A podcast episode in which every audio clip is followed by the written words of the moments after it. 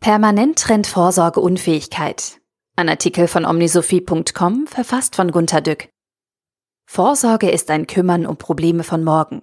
Wir alle werden zum Beispiel dereinst alt und können nicht mehr für uns selbst sorgen. Wir sollten also altersgesichert sein, von der Familie gepflegt werden können und schon einmal in jungen Jahren gesund leben. Das ist zu viel verlangt, finden viele und leben in den Tag hinein, bis es sie erwischt. Daher sieht der Gesetzgeber eine Versicherungspflicht für Gesundheit, Arbeitslosigkeit, Rente und Arbeitsunfälle vor. Er sorgt für Witwen, Waisen und vernachlässigte Kinder. Es gibt eine Schulpflicht und viele faktische Impfpflichten, Kindergarten, Fernreisen. Niemanden soll es schlecht gehen. Der Staat bindet uns in viele Regeln und Prozesse ein, so dass es möglichst wenig Härten zu bewältigen gibt. Wir sehen darauf gemischte Reaktionen. Der Staat bevormundet uns. Er tut nicht genug, es gibt immer noch Lücken, Ungerechtigkeiten bei mir. In diesem Sinne reden wir unentwegt darüber, was der Staat alles noch mehr tun sollte, ohne uns zu bevormunden. Geld regnen lassen zum Beispiel, aber gerecht. Da wir in einer Demokratie leben und die Regierung sich an den Willen des Volkes halten muss, versucht sie es so gut es geht mit dem Geldregnen. So leben wir in den Tag hinein. Wir wollen nicht mehr vorsorgen. Wir wollen, dass für alles gesorgt ist. Heute laufen wir bekanntlich in eine digitale Zukunft. Ganze Wirtschaftszweige verschwinden, so wie es vor einigen Jahren mit der Landarbeit und dem Bergbau geschah. Die Zukunft verlangt viel mehr Bildung vom Einzelnen, viel mehr Altersvorsorge für ein längeres Leben, viel mehr Umweltbewusstsein gegen drohende Klimakatastrophen und ein enger Schnallen des Gürtels. Ich erinnere daran, dass so etwa alle unsere alten Infrastrukturen verrottet sind. Straßen, Brücken, Pflege, Schienen, Armee, Unis, Schulen, Schienen und so weiter. Und sowieso Geld für neue Strukturen fehlt. Digitalisierung. Fragen Sie sich am besten gleich selbst. Bilden Sie sich weiter? Legen Sie erhebliche Mittel fürs Alter zurück? Kämpfen Sie für das Klima? Die meisten antworten Bildung, Wofür? Sparen? Wovon? Klima? Sehe ich nicht. Das haben Sie schon mit 15 Jahren gesagt. Mathe? Wofür? Sparen? Wovon? Und jetzt sagen viele Feierlustige, Trotzige und Querdenker sogar schon Corona? Sehe ich nicht. Viele Einzelne erklären sich für nicht verantwortlich, denn der Staat soll alles richten. Lehrer müssen einen einwöchigen Kurs in die Grundelemente der Smartphone-Bedienung erhalten, und zwar nicht mit einem tatsächlichen Smartphone, sondern als Frontalunterricht mit Lehrgangsunterlagen zum Abheften.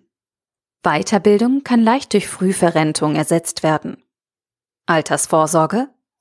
Ich habe oft gehört, dieses Problem betrifft so sehr viele, dass der Staat uns nicht alle hängen lassen kann. Wenn etwas alle betrifft, sind es zu viele Wählerstimmen. Infrastrukturen? Die Grünen fordern lautstark Investitionen in Infrastrukturen. Das ist eine begriffliche Geistesverwirrung, denn es geht doch eigentlich um Notreparaturen, die man bitte nicht als Investitionen bezeichnen sollte. Die ach so nachhaltigen Grünen, man berichtige mich, wenn ich mich irre, verwenden das Wort Investition wohl deshalb, weil nach dem Gesetz Investitionen auf Pump getätigt werden können. Verschlammte Instandhaltungen ja nicht. Nicht einmal ein paar Monate Masken tragen ist zur Vorsorge zumutbar. Wir haben im Mai, Juni lustlos Masken getragen. Corona war gleich fast weg.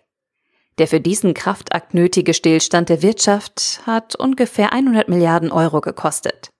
Alle Wissenschaft und alle Vernunft wussten schon immer um die zweite Welle von Epidemien, die sehr hart ausfallen kann. Wir haben nicht vorgesorgt und die Masken für den Urlaub und die Grillsaison abgelegt.